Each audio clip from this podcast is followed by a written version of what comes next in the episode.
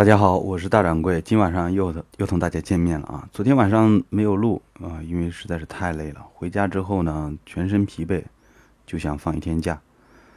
那个今天有一个大新闻，就是围棋啊，阿法狗和李世石两个较量，今天已经是赢了第二局了。有人说人工智能已经超越了人类，人类迟早有一天被机器所统治。我相信，如果机器一旦有意识，啊，一旦有意识，对于机器它的一个意识的话，就是如果能够产生一个自我的意识的话，呃，我相信它一定会问我为何而来，我要到哪里去。就像我们人有很多种，那机器的如果这个思想，如果它变成一个我们传统意义上的说坏人，他要统治地球，他要让所有的人类变成他的奴仆。那到底会怎么样呢？啊，不清楚。如果机器它有自己思考的意义的话，那么它应该感谢人类创造了它，还是觉得它自己没有肉体、没有精神？那精神又是什么东西呢？比如说一个人的精神，一个人的灵魂。如果机器它一旦有意识，它不就有灵魂了吗？所以以前的很多科幻电影啊，就说，呃，制造出一个机器人，但是这个机器人没有感情，所以它没有灵魂。但是我们知道啊，人类的情感啊，爱、怒、喜、憎这些情感也其实是我们体内的化学元素啊，不断的影响着我们。因为每个人的记忆啊等等不同，所以它它因为这些记忆啊所产生的这个效果也不同。但是这些我们都知道，记忆也是我们脑电波的一种信号啊，这些等等数据的交交换。所以将来如果啊，计算机它能够自我的有自我意识，那它可能会去用更庞大的一个算法或者更庞大的一个数据源去模拟出这个东西来。所以，有的人认为机器永远不会有人的感情，我认为这个是不成立的。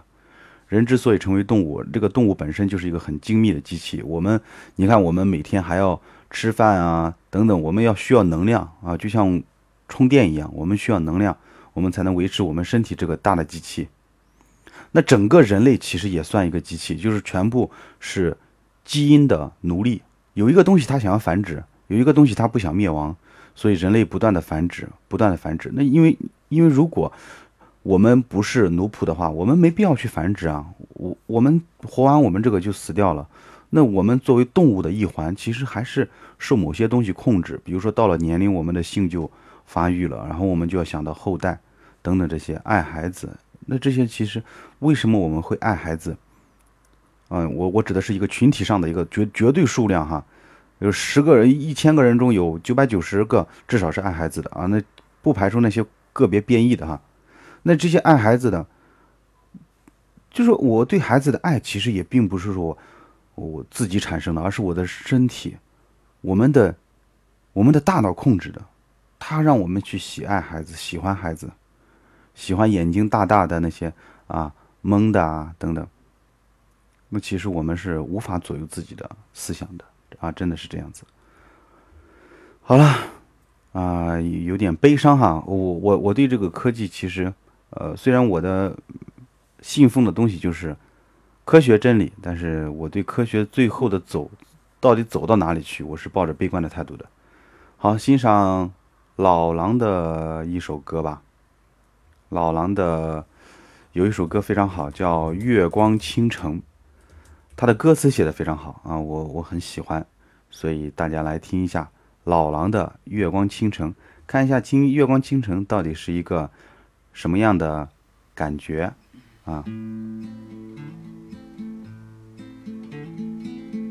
月光下的城，城下的灯下的人在等，人群里的风，风里的歌里的岁月声，谁不知不觉叹息，叹那不知不觉年纪，谁还倾听一叶知秋的美丽？早晨你来过，留下过，弥漫过樱花香。窗被打开过，门开过，人问我怎么说。你曾唱一样月光，曾陪我。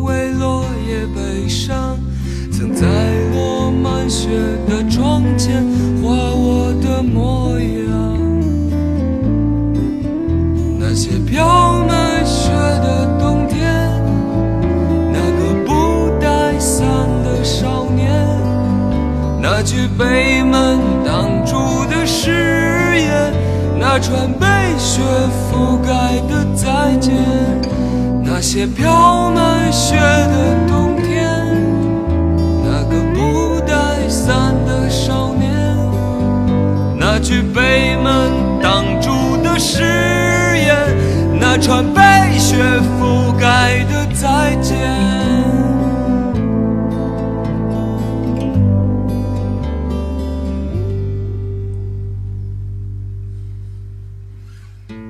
光下的城，城下的灯下的人在等，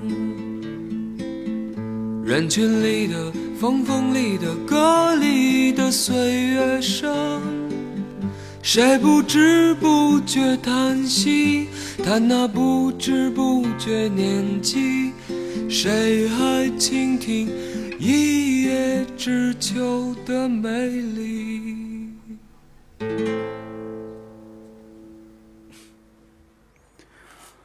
老狼的《月光倾城》啊，我非常喜欢他的歌词。月光下的城，城下的人在等。月光下的城，城下的，哎，错了啊！月光下的城，城下的城，月光下的城，城下的啊，对，重新来哈。月光下的城，城下的，哎，不好意思啊，我这个连歌都不会唱，算了。还是看我们今天的这个分享的文章，《神秘的领奖人》劳瑞斯的一篇文章。神秘的领奖人，哎呀，我在读这篇文章之前，我还是先说一下这个中国的彩票吧。不要相信，我打死我都不相信中国彩票是透明的。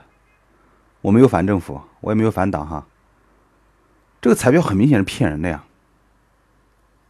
中奖的永远戴着面具。我告诉你，如果让我中奖，我绝对正儿八经、光明正大的上去领奖。所以戴面具的很搞笑，你知道吗？这个谁知道是不是你那个等等等等？因为暗箱操作啊，这个这个东西实在是呃让人难以理解。可能比如说有十个中奖的，可能哦给你来一个真的。关键是你是不是真的？等等这些会让大家觉得很很嗯很多的这个谣言等等出来。并不透明，为什么不在截止的时候立马就公布呢？公布结果呢？还有一个什么算票的那个时间？哎呀，我都不，我都，我都懒得说了这个彩票的这个事情啊。好吗？看看神秘的领奖人是怎么一回事？劳瑞斯，麦克啊，这个人叫麦克，买彩票中了一千万美元，一千万美元哦，天哪，快一亿了啊，一亿六七千万的中国人民币啊！领奖那天，他穿上了黑色的长袍，戴上了黑色的面罩，把头和脸呢都裹得严严实实，只露出了眼睛、鼻子和嘴巴，啊，一副恐怖分子的打扮。麦克仍然感觉不太保险，他又用墨水把眼圈描黑，在鼻子上呢还贴了一块胶布，给嘴巴呢画了一个花妆，使嘴巴看起来像被烧焦了一样，惨不忍睹。哎呀，如果到中国直接戴一个猴子的面具就可以去了。麦克顺利领到了奖金。第二天呢，他领奖金时的模样呢被登到了报纸上，身边的人都没有人认出来。过了三个月，麦克一看还没有人怀疑他，就打算呢放心的挥霍奖金了。他从纽约呢飞到了旧金山度假。一天晚上，麦克来到一家酒吧，喝了些酒，很兴奋。他看到不远处坐着个愁眉苦脸的一个男人，便喊道：“嘿，伙计，过来坐吧，我请你喝一杯。”男人来到他的这个桌子前坐下，麦克豪爽的叫了一瓶很昂贵的酒。男人激动的是连喝三杯，恭维说：“谢谢，谢谢金先生。我从来没有见过像您这样啊豪爽的有钱人。